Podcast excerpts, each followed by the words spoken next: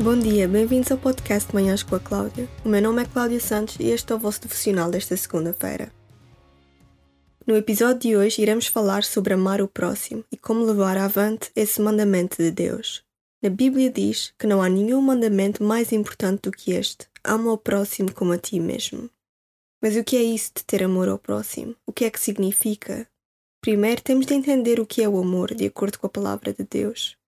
Vamos ler em 1 João capítulo 4, versos 7 a 12. Queridos amigos, amemos-nos uns aos outros, porque o amor vem de Deus. Todo aquele que ama nasceu de Deus e conhece-o.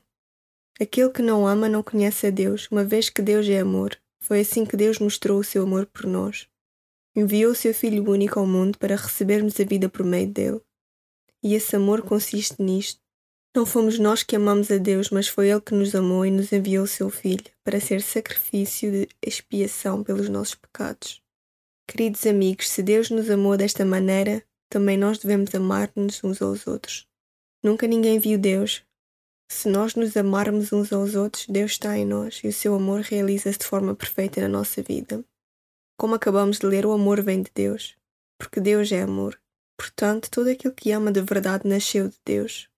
O amor é Deus, o verdadeiro e puro amor é altruísta. Um exemplo perfeito de um amor assim é o de Jesus por nós, pois ele deu a sua própria vida para nos salvar.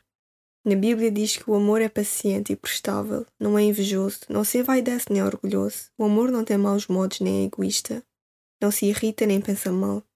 O amor não se alegra com uma injustiça causada a alguém, mas alegra-se com a verdade. O amor suporta tudo, acredita sempre, espera sempre e sofre com paciência.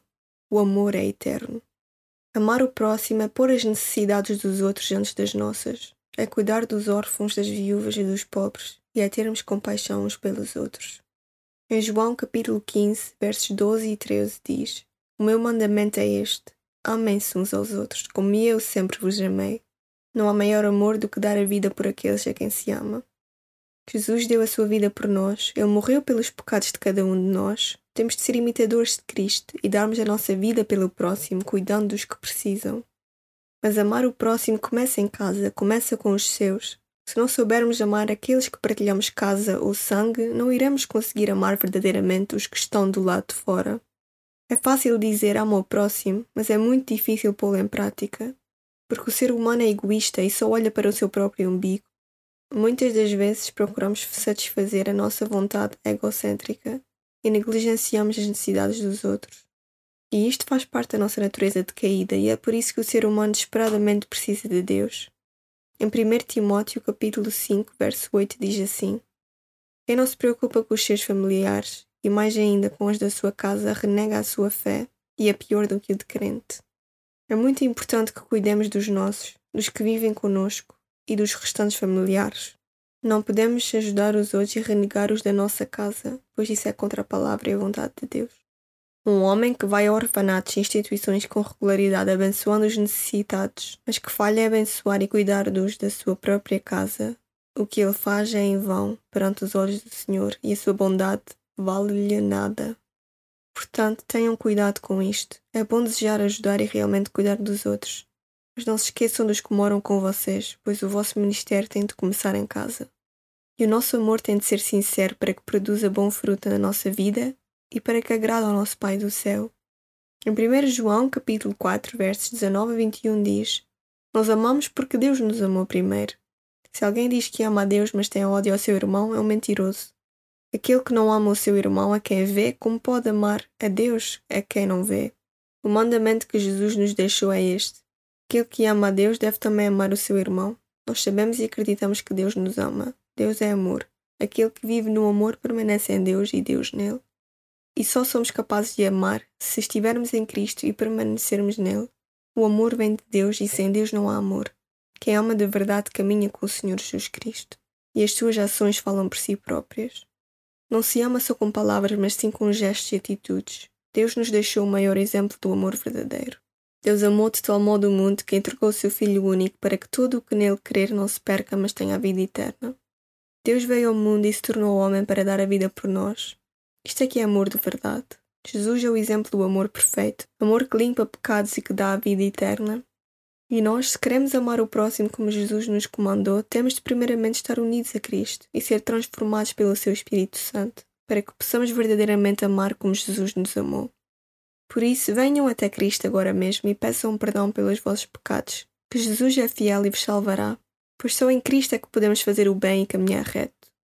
Sem Ele, nada somos e nada temos. E agora, para acabar, vou-vos ler a parábola do bom samaritano que está em Lucas capítulo 10, versos 25 a 37. Um certo doutor da lei que queria experimentar Jesus levantou-se e fez-lhe esta pergunta: Mestre, que devo eu fazer para ter direito à vida eterna? Que diz a Escritura acerca disso? Respondeu-lhe: Como é que a entendes?